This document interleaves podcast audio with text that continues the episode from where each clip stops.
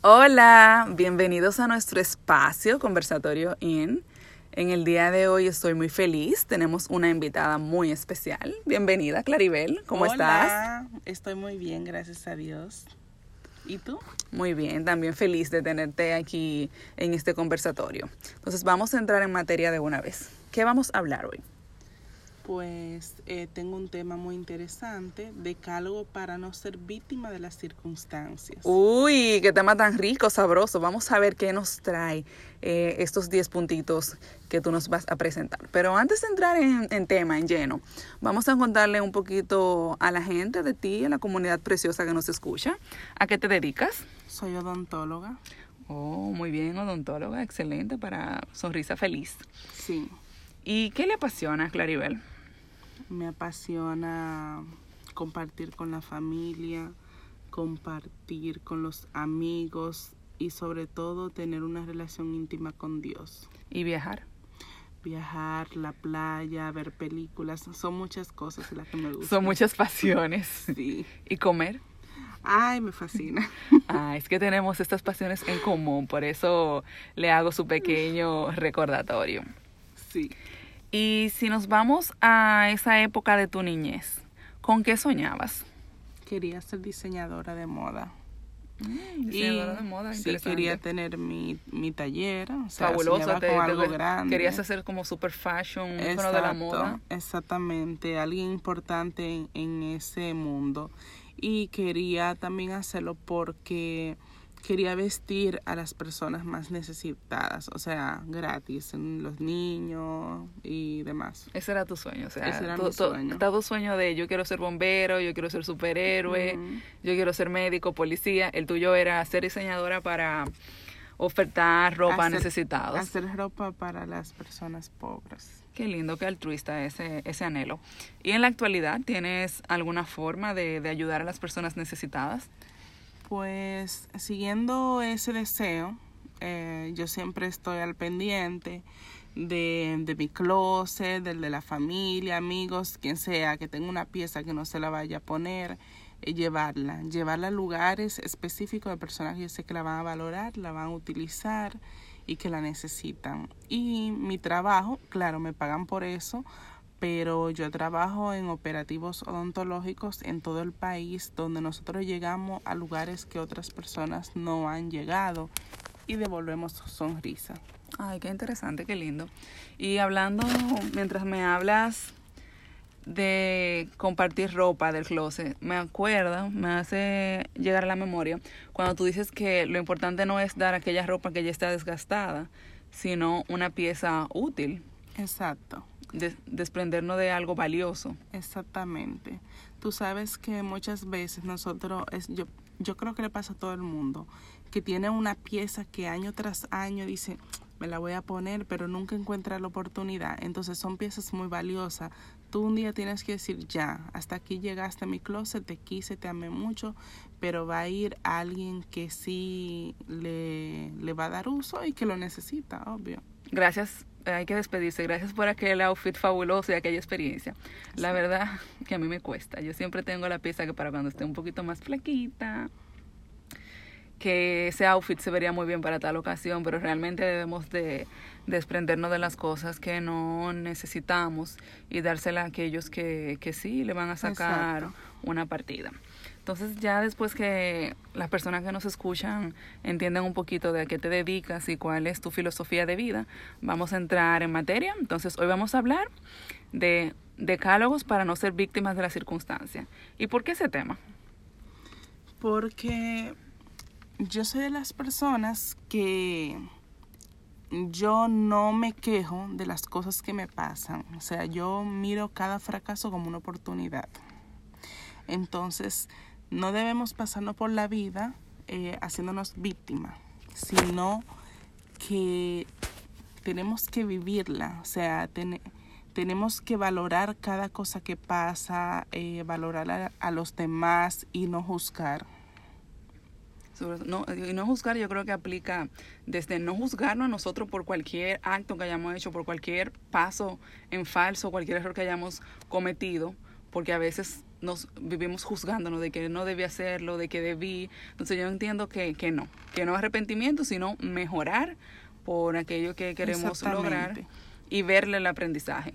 Y sobre todo, no ir juzgando a los demás, porque cada persona es esa persona y sus circunstancias. Exacto. Y, por ejemplo, eh, yo siempre también, una de mis filosofías de vida es que cuando alguien eh, tiene un fracaso, pasa cualquier eh, malentendido, un momento desagradable, le da mucha mente a lo que está pasando, pero no piensa en la solución del problema. Yo primero pienso en solucionar el problema y luego qué no volver a repetir para que no vuelva a ocurrir. Para que no ocurra, exactamente. Muy bien. Entonces, después de esta breve introducción, vámonos de lleno de una vez. ¿Cuál sería el primer decálogo?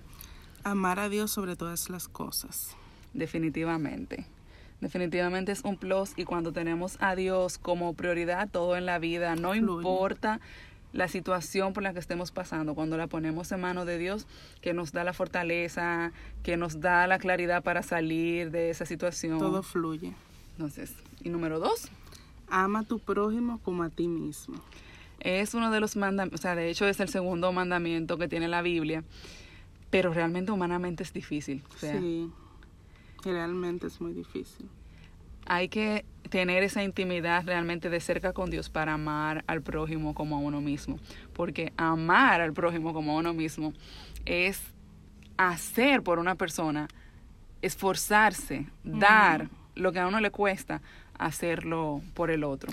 Lo que pasa también es que yo he aprendido porque si te digo humanamente, muchas veces te pasan cosas que tú te enojas mucho con los demás pero yo decidí cambiar ese concepto porque yo aprendí que lo que tú deseas a otras personas es lo que puede pasar contigo. Entonces digo, pero si yo deseo lo mejor para mí, yo no puedo desearlo mal para el otro. Entonces por eso yo decidí adoptar de que debo amar a los demás. Exacto, un mandamiento de la Biblia. Entonces, como número tres que tenemos.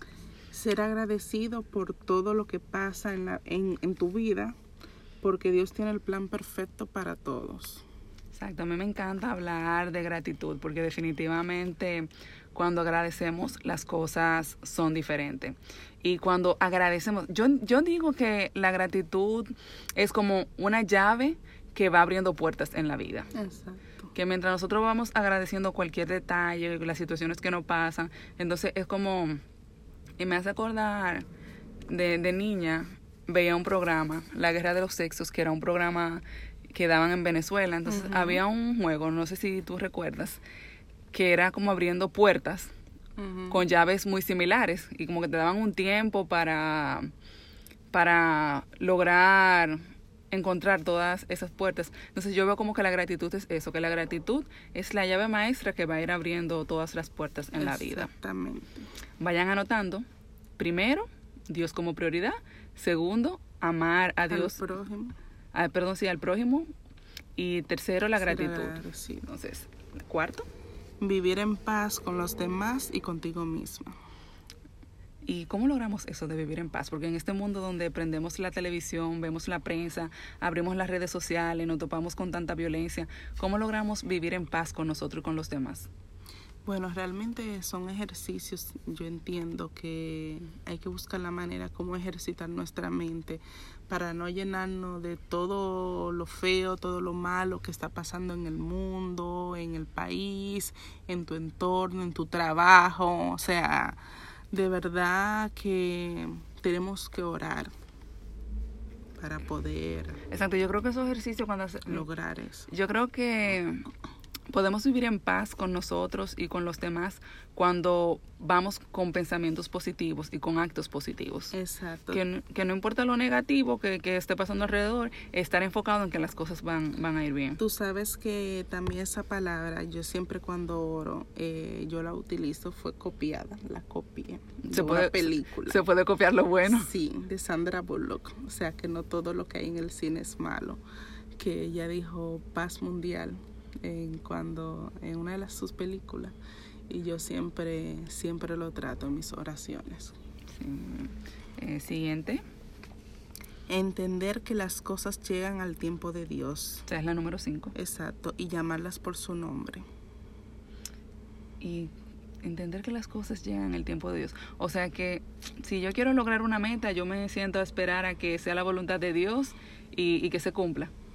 Tú sabes que también tú tienes que trabajar para ella, tú tienes que orar, pero no, tú no vas a obtener las cosas cuando tú quieres, tú las vas a obtener cuando Dios decide que te conviene y tú la vas a valorar. ¿Y por qué llamarlas cada una por su nombre? Porque eh, tú vas eh, a obtener el resultado de lo que tú siembras. Exacto, muy bien. Sí, esa... Exacto, entonces si vamos a la sexta, eh, importantísimo, sea, ese es muy importante para mí, la actitud, actitud positiva. Me, me encanta, o sea, es que definitivamente ir por la vida con resultados excelentes, yendo, ir por la vida con plenitud, es el resultado de ejercicios en común. Y te lo digo porque en el último conversatorio que, que tuvimos en presencial, en diciembre, sí, diciembre de 2019, uno de los conferencistas hablaba sobre la actitud positiva.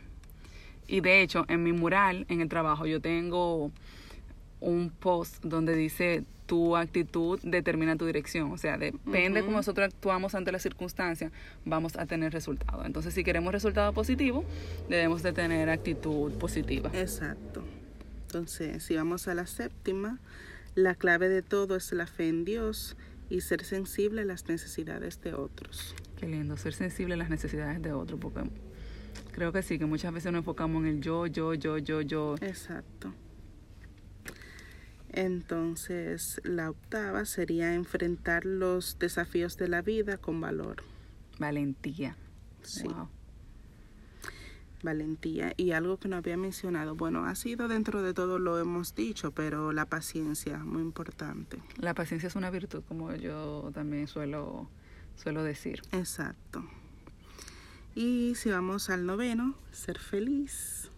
Claro, si ponemos todos estos puntos en práctica, vamos a tener como resultado una vida plena, llena de felicidad, de momentos de gozo. ¿Qué más? Y por último, que eso yo lo he utilizado durante mi vida, diría que es una frase mía, sonreír es parte de una vida saludable. Qué bien. Odontóloga y esa es tu, tu frase de vida. Exacto. Entonces, sonreír es parte de una vida saludable.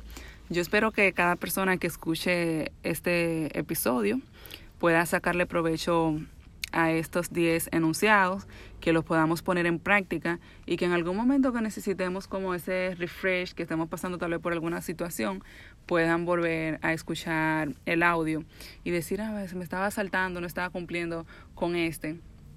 Y ver los resultados, porque no se queda en que lo escucho y, ah, qué lindo, sino de que cada día tenemos que vivir con intención y tratar de poner en práctica estos enunciados que, que nos dan resultado. Exactamente. Y ya para finalizar, ¿qué, ¿qué tú le dirías a una persona que esté pasando por un momento difícil?